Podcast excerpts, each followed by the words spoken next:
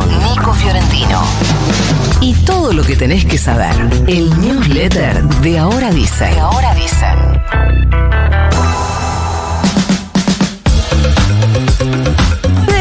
Después del reclamo de cámaras empresarias, asociaciones médicas, etcétera, el gobierno publicó hoy una modificación al mega decreto que está en vigencia. Recordemos, el DNU anulaba el objetivo de la ley de medicamentos genéricos que hacía que los médicos recetaran con el nombre genérico del medicamento y en la far o no, pero en las farmacias en todo caso tuvieran que ofrecerte el más barato. Digo no, porque en realidad la ley de genéricos decía eso, pero no siempre se cumplía, pero eso es lo que tendría que suceder. En lugar de anularlo del todo, ahora lo que se permite es que los médicos sugieran una droga de algún laboratorio, pero igual el farmacéutico, si el consumidor lo pide, dice la letra chica, tiene que ofrecer el más barato y se mantiene la posibilidad que da este decreto de que se puedan vender remedios por fuera de la farmacia, pero se limita, a diferencia de lo que existía cuando se publicó el DNU, se limita a antiácidos y analgésicos. Así es como se publicó hoy en el boletín oficial. Confirmaron los metrodelegados que se van a adherir al paro del miércoles y que, como nos adelantó el viernes Pianelli, los sectores administrativos paran desde el mediodía y los subtes van a funcionar igual que los colectivos y los trenes, hasta las 7 de la tarde. El paro del miércoles va a contar con transporte hasta las 7 de la tarde y después hay paro de colectivos, trenes y subtes hasta la medianoche. Recordemos, porque el gobierno dice que no conoce bien las causas, que el paro del miércoles con movilización hacia el Congreso es para manifestarse en contra del decreto presidencial que, entre otras cosas, quiere recortar derechos laborales como el derecho a huelga o el monto de la indemnización, y también en contra de la ley que se mete en más de 600 artículos con la regulación de muchísimos temas que generan controversia. Se viene un bondi a 270 pesos de tarifa mínima en febrero, o sea, 251% de aumento. Al menos eso es lo que pretende el gobierno. Lo hizo saber en el llamado audiencia pública, que es el paso previo obligado para una suba de tarifas. Un aumento que según justifica el gobierno, tiene que ver con que se venía haciendo a la par de la inflación en la gestión de Alberto Fernández y cuando empezó la campaña en agosto-septiembre se suspendió eh, ese aumento, entonces lo que dicen es que es un acumulado de septiembre, octubre, noviembre, igual no sé cómo llegan a 251, pero ya que estamos, lo vamos a aumentar este valor. En ese marco propuso el gobierno nuevos precios para los pasajes de trenes y colectivos urbanos que parten de los 130 pesos para los trenes, los 270 pesos para los colectivos. La audiencia va a ser este viernes, ustedes saben que Lamentablemente las audiencias no son vinculantes y la idea es que si no tenés la sube registrada, el pasaje te cueste muchísimo más, 260 en tren y 430 en colectivo, así que para empezar, registra la sube en la web porque de ese modo puede haber subsidios diferenciados si es que efectivamente tal cosa se concreta. Argentina deportó a la familia de José Fito Macías, el narcotraficante más importante de Ecuador, del que veníamos hablando, el líder de la banda Los Choneros, que se había fugado de la cárcel el 7 de enero y cuya fuga desencadenó un nuevo nivel de violencia en Ecuador. La ministra de Seguridad, Patricia Bullrich, informó que la esposa de Fito, sus tres hijos y cuatro personas cercanas fueron detenidos en un country de la provincia de Córdoba no quiero estallar de progre, pero qué polémica la decisión de deportar a la familia de un delincuente que no tiene ningún pedido de captura ni nada, pero les dejo la inquietud. De hecho, Inda Mariela Peñarrieta, la esposa de Fito Macías y sus tres hijos, fueron liberados ocho horas después de haber llegado deportados desde Argentina, o sea, en Ecuador, porque no tenían órdenes de detención en Ecuador. Y por otro lado, se vieron anuncios de la deportación bombo platillos del ministro del Interior Guillermo Francos y de la ministra Bullrich diciendo que en este país no se permiten familiares de narcos, pero ¿cuándo entró la familia del narco en Argentina? ¿En el gobierno de Alberto Fernández? ¿En el gobierno de Cristina Fernández? ¿En el gobierno de Néstor Kirchner? No, hace dos semanas. Así como la semana pasada nos contaban desde el Ministerio de Salud de Misiones que están vacunando gratis contra el dengue a la población de entre 20 y 40 años sin comorbilidades, el ministro de Salud de Corrientes, Ricardo Cardoso, informó que el gobierno provincial gestiona ante el gobierno nacional la aplicación pública de la vacuna en Corrientes, pues están en un escenario de brote. Recordemos que la clave no es una fumigación en plazas o lugares públicos, sino que hay que descacharrar en las casas, en este caso en las casas de los correntinos, porque el mosquito no se cría en las zanjas, sino en los hogares. Y hace unos días en la capital de Corrientes se habían detectado 100 nuevos casos de dengue en solamente 24 horas.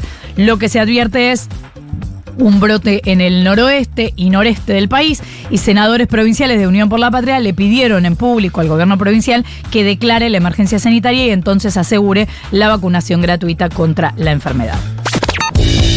Semana clave, decisiva y con doble parada para el gobierno de Javier Milei. Por un lado, porque aceleran las negociaciones para conseguir los votos para la ley Omnibus. La idea sería sacar dictamen eh, mañana, presumiblemente van a negociar hoy y mañana, y sesionar el jueves o el viernes para que no coincida con el paro de la CGT.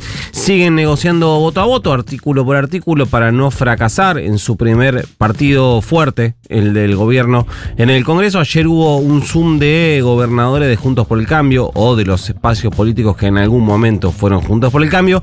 Eh, estuvieron con algunos referentes parlamentarios y sigue sin haber ni siquiera consenso entre ellos mismos sobre qué cosas negociar con la libertad avanza para darle los votos para esa ley. Por ahora la línea es rechazar la suba de eh, retenciones, seguir insistiendo con la compensación de eh, ganancias y pedirle al gobierno que ofrezca una fórmula jubilatoria que reemplace la actual y no que se quede el gobierno con la herramienta para poder hacerlo por decreto como se le antoje y cuándo se le antoje y cuánto. Eh, se le antoje por ahora el Ministerio de Economía de Luis Toto Caputo no eh, entregó ni ofreció algún otro tipo de fórmula. ¿Cuál es el enojo de los gobernadores? Bueno, principalmente que el gobierno le sube las retenciones a todos los sectores productivos de sus provincias con impuestos que no se coparticipan. Sube el impuesto país, además el gobierno y otras alícuotas que tampoco se coparticipan y encima no les ofrecen alternativas para compensar lo que fue la eliminación de ganancias sobre el salario, eso que se hizo durante la campaña con eh, la campaña de Sergio Massa contra el ministro de Economía, eh, algo que sí se coparticipa, es decir, básicamente le están diciendo al gobierno, escuchame una cosa, maestro, vos estás eh, subiendo un montón de impuestos de cosas que a mí no me vuelven, pero me traen quilombos políticos con las, con las producciones locales y no me compensás lo que me sacaste por ganancias, así que por ahí eh, viene en ahora la negociación. También están pidiendo que todo lo que sea reforma de índole penal, electoral, del Código Civil, quede para eh, más adelante. Veremos hasta dónde le da la muñeca al oficialismo para negociar. En medio de todo esto eh, y reconociendo además las dificultades que tiene para obtener la mayoría, el gobierno oficializó la extensión de las sesiones extraordinarias. Ya se publicó el decreto ampliando el plazo hasta el 15 de febrero. Era algo que naturalmente iba a pasar y hasta cuesta entender por qué directamente no se extiende durante todo febrero, teniendo en cuenta que en marzo ya arranca el periodo ordinario. Podemos suponer presumir que el gobierno busca dar algún tipo de muestra de control de los plazos, de los tiempos y la agenda, eh, poniéndose 15 de febrero, pero hasta ahora le viene costando imponer su estrategia. Y le dije que era una semana con doble parada para el gobierno porque la segunda será el miércoles con el paro de la eh, CGT. Héctor Daer, uno de los líderes de la CGT, encendió la mecha, dijo este fin de semana que aquellos diputados dialoguistas que voten la ley no van a poder caminar por la calle uno se entiende o entiende, o entiendo yo, me lo voy a, lo voy a reducir a mí, que eh, supone que habrá cierto repudio, rechazo popular a aquellos dirigentes que acompañen una ley que es muy dañina para el universo sobre todo de los trabajadores y las trabajadoras, pero en el gobierno lo interpretaron como un apriete, como una amenaza. Eso le respondió eh, Patricia Bullrich. Patricia Bullrich le dijo, quiero saber cómo puede caminar él por la calle y hasta se animó a darle una idea a productores. Dijo Bullrich, me gustaría que mañana un canal de televisión o una radio lo invite, ponga en una zona y que camine a ver cómo le va. Bueno. Después dijo, no sé cuánta gente lo conoce. Lo que yo le voy a decir es eso. La verdad, si lo pones a dar a caminar a un lugar, nadie le va a decir nada porque lo conocemos vos, yo y cinco personas más. Bueno, el paro es el miércoles a las 12, será con movilización, habrá transporte, lo dijo Florcita recién lo que permitirá que la gente se pueda mover. Bullrich también dijo que el gobierno le va a dar garantías a las personas que no quieran plegarse al paro. No se entiende bien de qué habla. Por último, por todo lo anterior es que 20.000 artistas firmaron una carta enviada al Congreso titulada La cultura está en peligro, con una cantidad de nombres muy pero muy importantes. La firman Charlie García, Fito Páez, Graciela Borges, Cecilia Rod, León Gieco, Leos Baraglia, Palito Ortega, Mercedes Morán, Dolores Fonsi, Claudia Piñeiro, Humberto Tortonese, Georgina Barbaros y así un montón más, miles más. El gobierno nacional pretende, a través de la ley Omnibus, dice el texto, derogar leyes vitales para la supervivencia de las industrias culturales, las artes y las ciencias alertan sobre el desfinanciamiento del de Instituto, el, el Instituto Nacional de Cine y Artes Audiovisuales, vulgarmente conocido como el INCA, el Instituto Nacional de la Música, el INAMU, eh, también del ente que congrega a las bibliotecas populares y además rechazan naturalmente el cierre del Fondo Nacional de las Artes y del Instituto Nacional del Teatro. Mandamos el Leos. Mándenos más. Se va. You got mail.